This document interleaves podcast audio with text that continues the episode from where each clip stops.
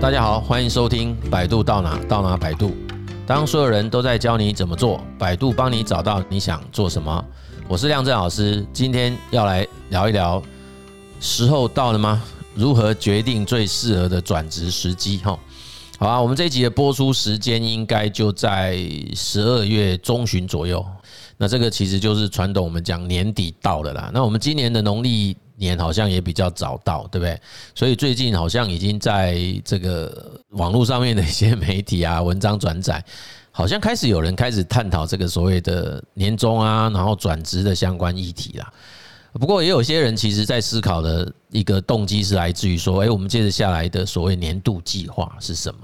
？OK，那我在原先现在目前的工作岗位上，它是不是还是我有需要或者是想要持续在这个地方投入的场域啦？也有些人比较从这种自己的职业生涯规划的角度切入，在想这个问题，就是我我可能在这里已经待了一段时间了，那嗯，仔细想想看，这家公司接下来的发展，包括它的啊愿景啊、目标啊、策略啊，跟我自己在职业生涯发展上面的想法是不是吻合？哈。在这些不同的出发点、不同的动机的情况底下，大概蛮多都会同时导引到一个议题，就是诶，到底什么样的时机是自己想啊需要转职的一个最佳时机啦？啊？那当然就会有很多人就会讲，到底是想走就赶快先走，特别是年前如果有机会，我们就先去把位置卡住嘛，哦，年后可能一堆人通通都在转啊，是不是会比较难度提高？呃，还是说，哎，不要那么可惜嘛，你干嘛都已经可以领年终了，为什么这个时候要离开？等等，哈，不划算。再来，有些人会想说，那如果从整个大环境来看，那现在到底是不是真的已经可以这么安心的转换啊？是不是？哎，仍然有一些变数存在哦，所以我们比较谈的是这个几个面向啦。好，所以我们这边很简单的有几个问题就可以跟大家来教。那大家最关心的，通常都会讲说，诶，是不是年年终领完再走？其实好像多数的人都是这样哦。那所以我们在这里也要跟大家谈哦，很多人在思考这类型的问题，其实都忘了一个很重要的角色，就是你自己啦哦。因为我们发现蛮多的人会出现这样子的题目。蛮多是来自于在网络上面看到的讨论，那我们必须这样讲，然后就是网络上面的资讯当然有它的参考价值，但是我觉得不太应该成为我们做这种重大生涯决策的重大影响因素啦。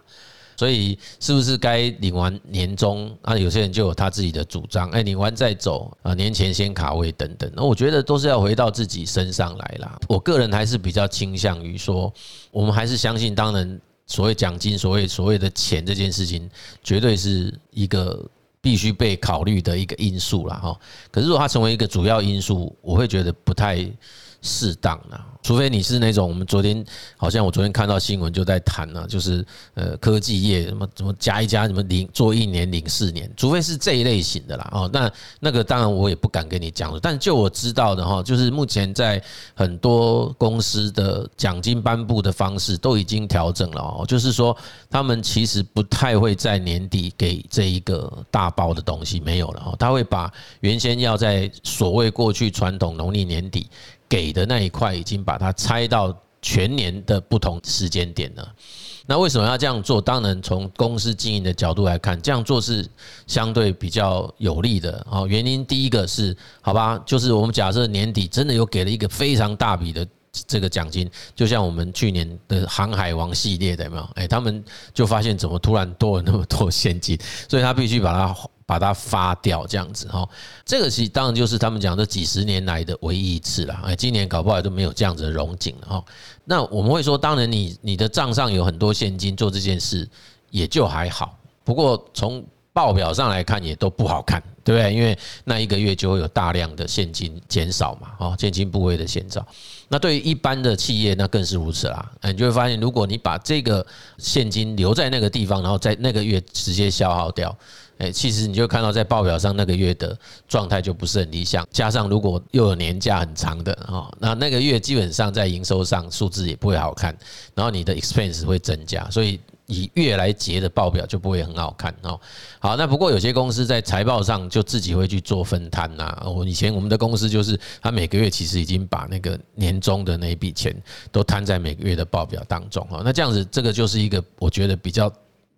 没有那么大影响的状况，只不过现金流在那个时候会变得比较少而已。哦，那这种当然都是比较有有规模、有制度的公司啦。可是如果对于一些企业，它的经营规模没有那么大的，这个其实就会是很多老板常常会感叹啊，过年要到，好辛苦，是这个这个原因哈。哎所以如果在制度上可以像我刚刚讲，制度上也好，财务用刚刚我说的那种方式去做处理，那很可能这家公司在所谓金流的稳定性上来讲。会比较好一点，对不对？好，那对人力资源来讲哦，其实这样做也比较好。原因是什么？就是如果真的大家觉得此地已经不是你最好的发展的舞台，真的不要硬撑到那个所谓奖金发放之后再离开，因为这个东西对于人力资源的稳定性也有很大的影响嘛。哎，你一领了，然后马上走，因为现在已经跟我们那年代不同了，我们大概都还会再隔个半年才会提的。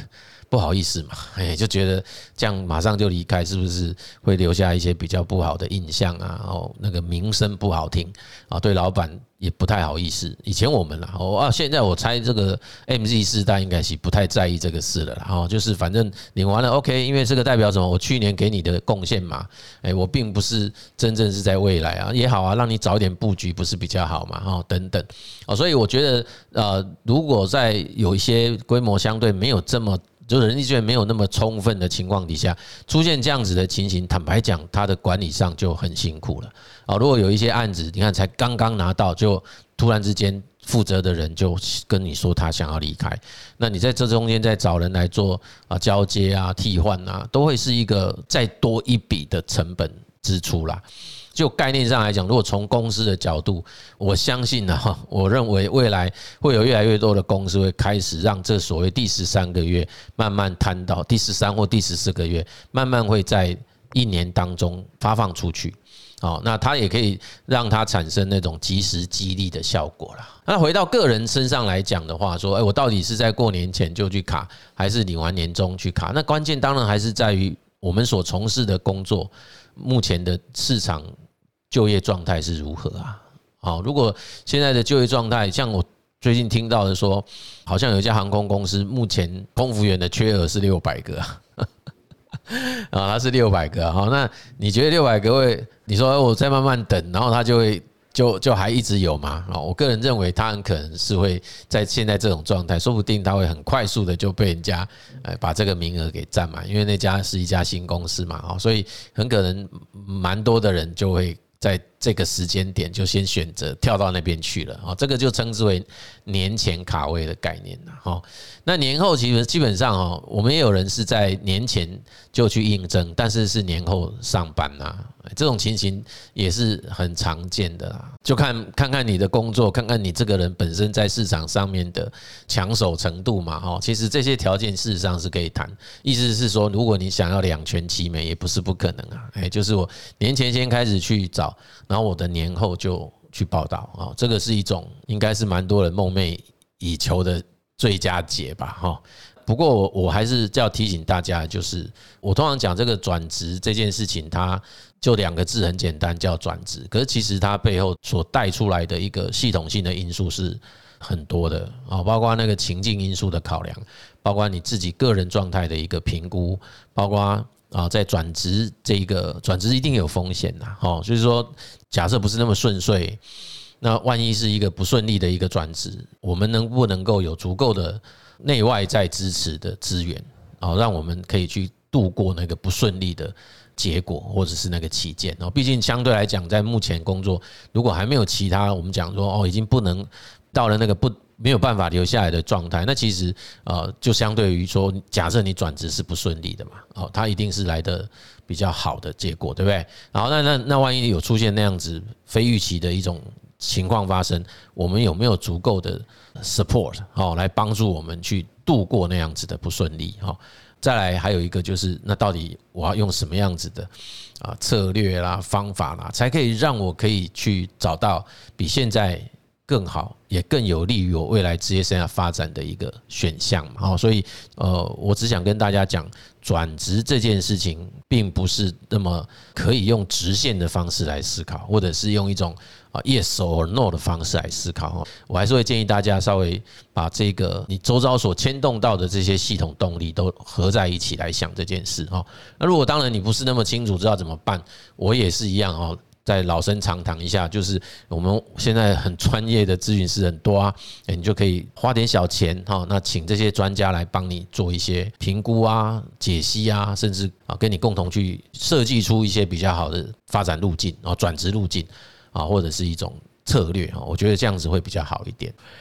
好，那第二个叫做呃，第二个问题，常就是在提到说跟环境有关，就是说，哎，这个大环境如果不是这么理想的情况底下，是不是就不适合转职？哈，那这种问题也都没有标准答案的啦。哦，因为你说那个很热的时候这样转职，好像看起来很热络嘛。那你说哇，那整个环境一片低迷的时候转职是不是很惨？那当然了，如果说以前三年这种疫情期间哦，这个真的是。嗯，反正就百年难得的嘛，难遇的一种情况，这个我们也没办法用那个当基准点来讨论哈。我们讲的是说，那个我常记得，应该台湾有一个企业家嘛，好像是大同集团的创办人，他就曾经提过，在很好的时机下，还是有很多公司是亏本倒闭的；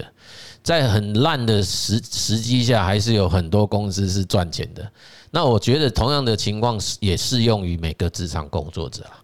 啊，在一个非常糟糕的大环境下，啊，你还是有办法找得到自己很好的一种发展的舞台。哦，那在很好的情况底下，你还是有可能会让自己滑铁卢了哦。所以其实这个的关键点还是在于个人本身的职场价值能不能够被辨识，那你能不能够被提取出来？哦，所以这个是关键。如果是个炙手可热的人才啦，基本上哪有什么时机问题？哎呀，随时都有人。觊觎这个人呢，想办法要把这个人挖过来找过来哈，这是我的经验呐哈，因为现在接下来这种情况应该会更加的普遍呐，也就是说，呃，在高龄化持续的恶化的情况底下，少子化也持续的恶化的情况底下哦，这个接下来的二十年将会是台湾企业经营者最大的考验。诶，我不是讲十年哦，是二十年哦，是最大的考验哦。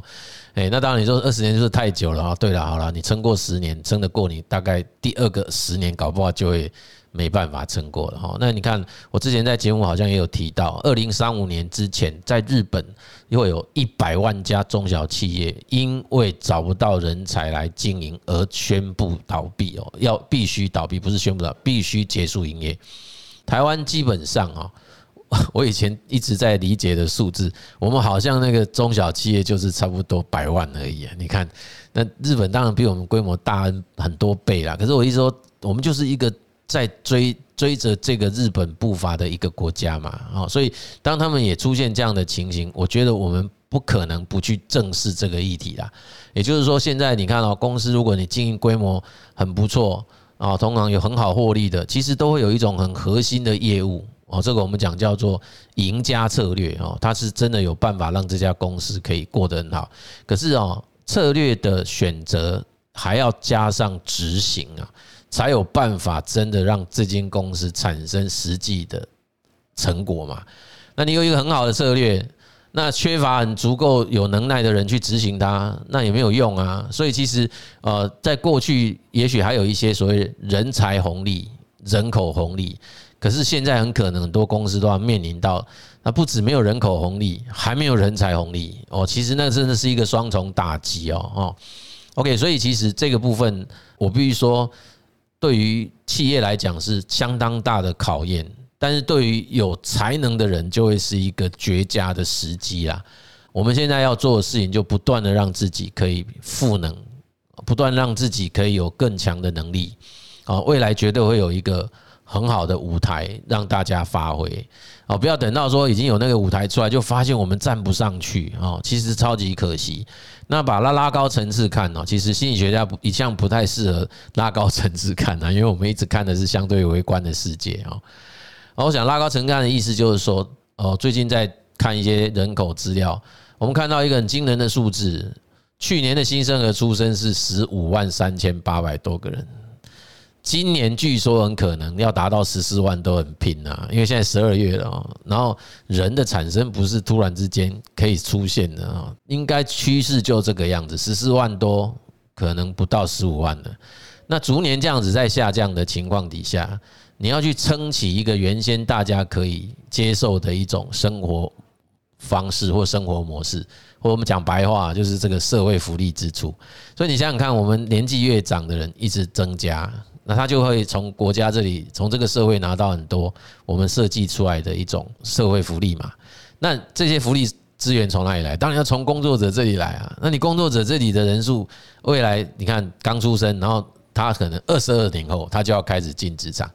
那我才会讲说未来我我刚不是讲二十年的大挑战吗？就是这个意思啊。那对职场工作者来讲，他也很辛苦啊，因为他很可能相较于他的上一代或上上一代，他所承担的这种照顾的责任，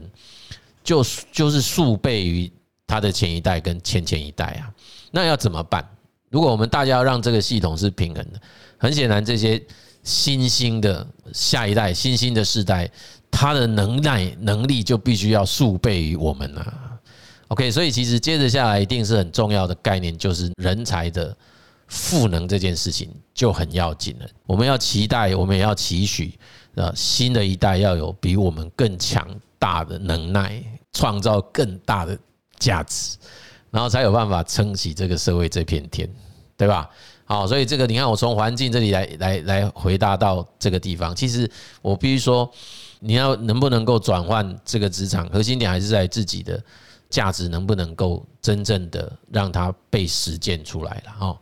好啊，那你说啊，既然你这样讲，那会不会说反正就缺人了，只要是人就可以用？诶，那我必须讲，企业又不是笨蛋，对不对？我今天假设找人来，然后就每天亏损，我干嘛要继续开这间公司？到最后就有很多像日本他们的预测啊，就是会有很多的。这种企业就会选择最后要结束营业啊，因为一样嘛，就像现在的对岸中国，他们因为疫情的防控，让很多中小企业就很难以为继，不要中小企业，连中大型企业都没有办法继续下去了，对吧？所以其实他不太可能会因为说，反正我就是啊开个门，那我就一定要人，所以没有人我就随便找个人来做，这是不可能的哦。所以他一定还是会看那个人的这个素养啊，人本身的 quality 跟 reliability，这个是一定会有的哈。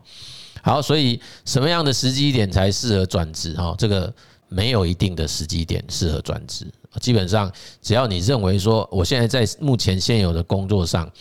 极尽我自己的努力啊，我跟很多啊这种公司的主管也好，或者是公司的。这个你能接触到的高层都已经谈过了，就发现，嗯，我大概就在这个地方发展到此了哦，所以我没有办法持续拥有更广大的这种历练的机会，可以让我持续的增能哦，让我自己持续不断的 upgrade 我自己。那其实我认为那个 timing 就到了哈。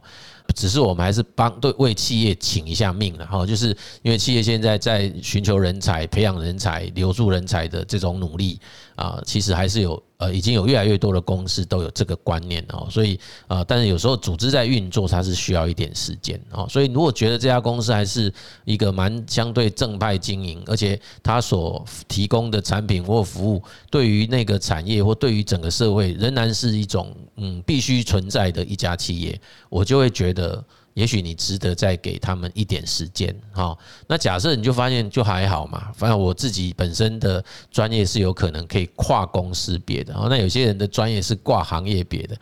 哦，那更厉害的是跨产业别的，哈。那这种当然我们也不能说因此而去阻阻挡大家去追求让自己有更辉煌职业生涯发展的机会嘛，啊。所以这一题说什么时机点才适合？离职，我通常的回答都是这样回答的。然后对我而言，在我的字典当中没有那种说我一定要到什么时间我才会走的这个绝对值啦啊，不会是这样。那也不会真的只是去说哦，那个我还差多久就可以领得到什么东西，我才要领到那个我才要去走。我认为如果当下你没有什么其他的选项，那当然 OK 啊。可是如果那个时候已经有一个很不错的啊，梦寐以求，甚至之前是求之不得的一个机会，都浮现在我们的眼前了，那有什么好考虑的？当然就要去啊！为什么？因为这种机会一定不是只有我们才有办法拿到的哦，一定会。会有其他的 competitor 跟我们一样优秀，甚至比我们优秀的人，他也可能会啊去竞逐那样子的一个机会啊。OK，所以如果已经都到眼前了，就不要再想那么多了吧啊！因为我都是想想说，除非我讲了那笔钱的价值大到说你可以拿了以后就不用工作了，